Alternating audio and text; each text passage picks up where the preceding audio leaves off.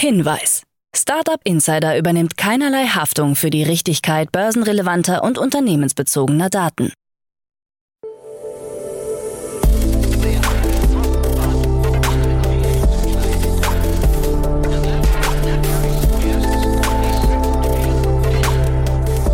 Startup Insider Daily. Morgen Update. Einen wunderschönen guten Morgen und herzlich willkommen zu Startup Insider Daily in der Morgenausgabe am Montag, den 27. Februar 2023. Ich bin Kira Burs und ich freue mich mit euch in die Woche zu starten und das sind die News. 25 Millionen Euro für Schoko. Sono Motors gibt Solarauto Sion auf One Football entlässt erneut Mitarbeiter und Investitionen in Carbon Capture Startups wachsen.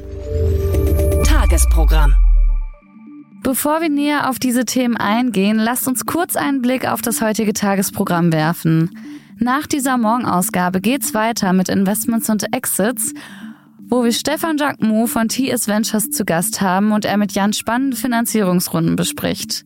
Mittags haben wir ein Interview mit dem Startup Green Fusion und am Nachmittag kommt eine neue Folge Bulletproof Organization mit der lieben Jana Kramer.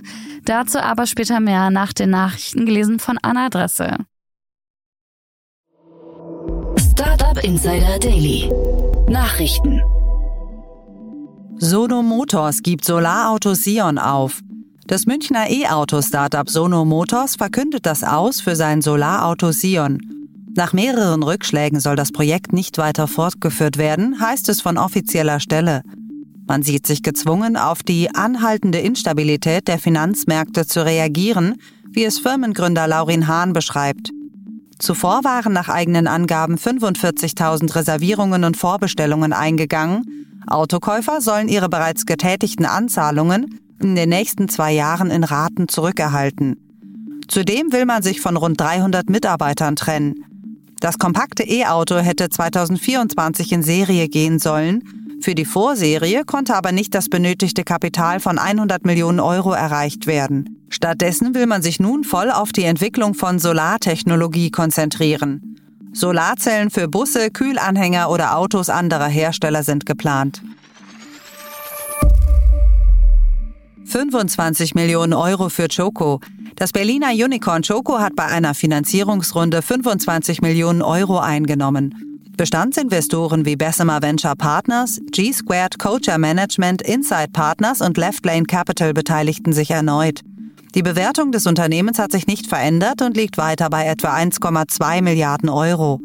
Gegenüber dem Magazin Gründerszene hatte Choco-Gründer Daniel Katschab angegeben, dass die neue Finanzierungsrunde nicht nötig gewesen wäre, da man noch über genügend Kapital aus der letzten Runde verfüge.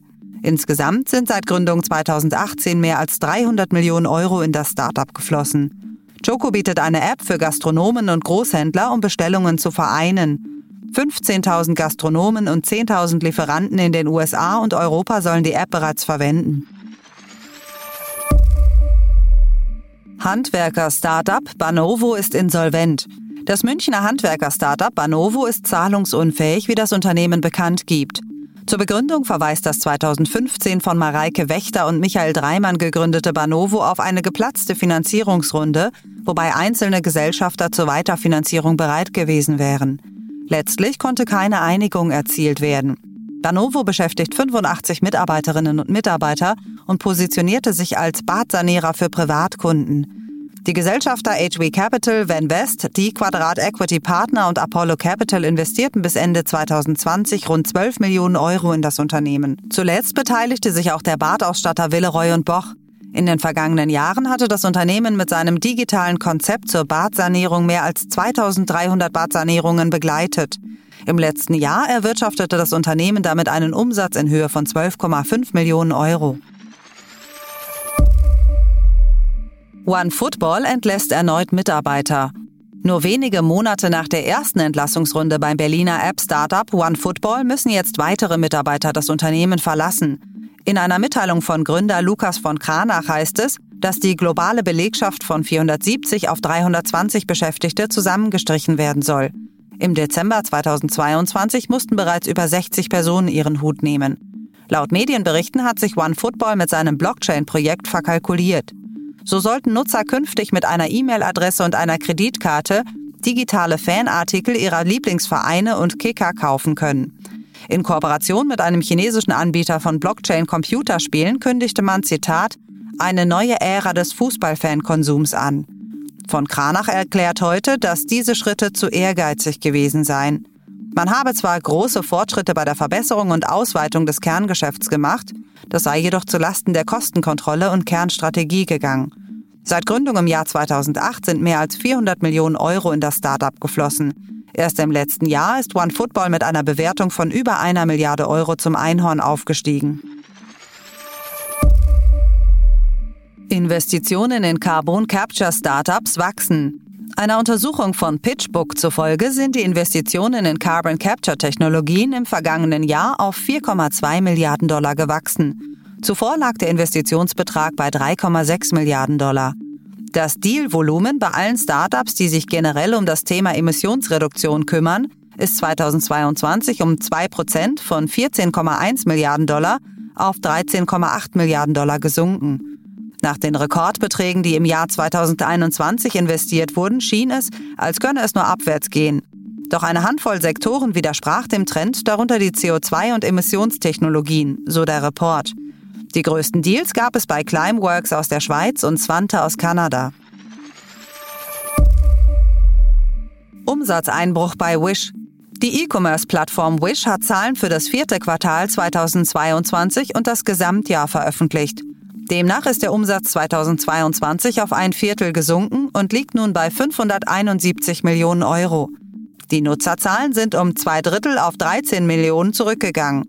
Im letzten Quartal betrug der Umsatz 123 Millionen Dollar, was einen Rückgang von 57 Prozent im Vergleich zum Vorjahr bedeutet.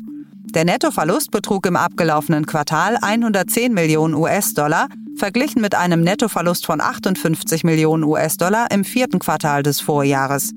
Wish-CEO Joe Yan erklärte im Zuge der Veröffentlichung der Zahlen, wir befinden uns noch in der Anfangsphase des Turnarounds. Auf dem Weg zur Profitabilität und des nachhaltigen Wachstums beabsichtigen wir, einen disziplinierten Cashflow und einen unnachgiebigen Fokus auf die Wirtschaftlichkeit der Einheiten beizubehalten.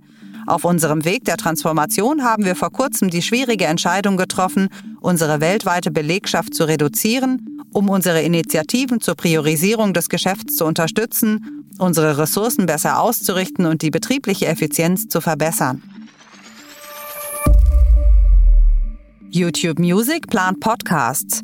Die App YouTube Music soll bald um Podcasts erweitert werden, wie Kai Chuck als Head of YouTube Podcasting im Rahmen des Hot Pod Summit auf dem On Air Fest in Brooklyn bestätigt hat.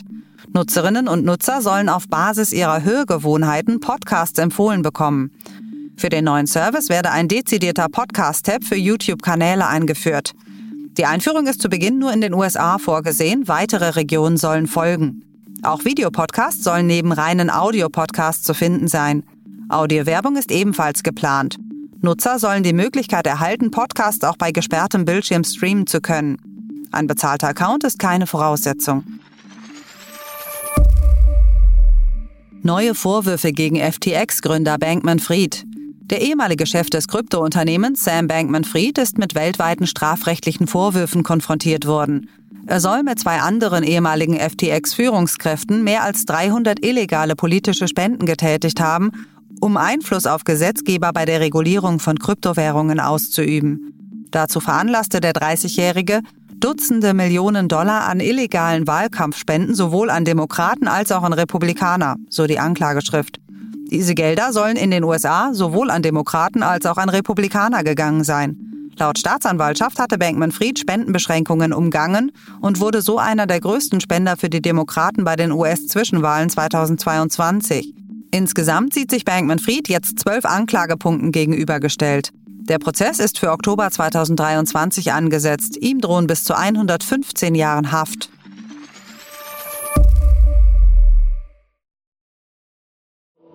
Startup Insider Daily. Kurznachrichten. Das Münchner Quantencomputer-Startup PlankQ hat den Abschluss einer neuen Finanzierungsrunde bekannt gegeben.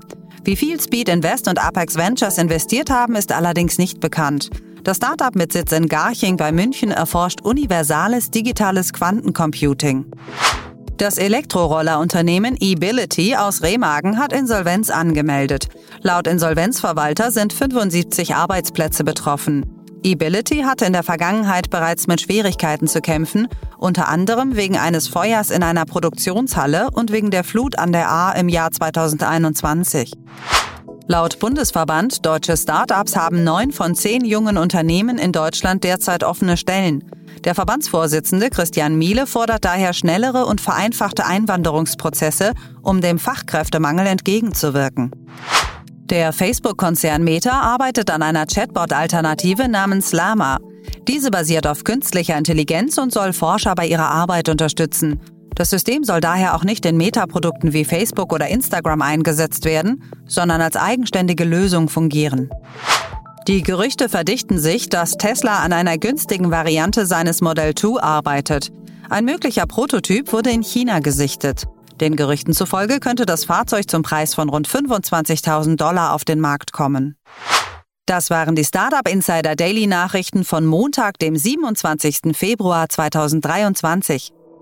Startup Insider Daily Nachrichten. Die tägliche Auswahl an Neuigkeiten aus der Technologie- und Startup-Szene.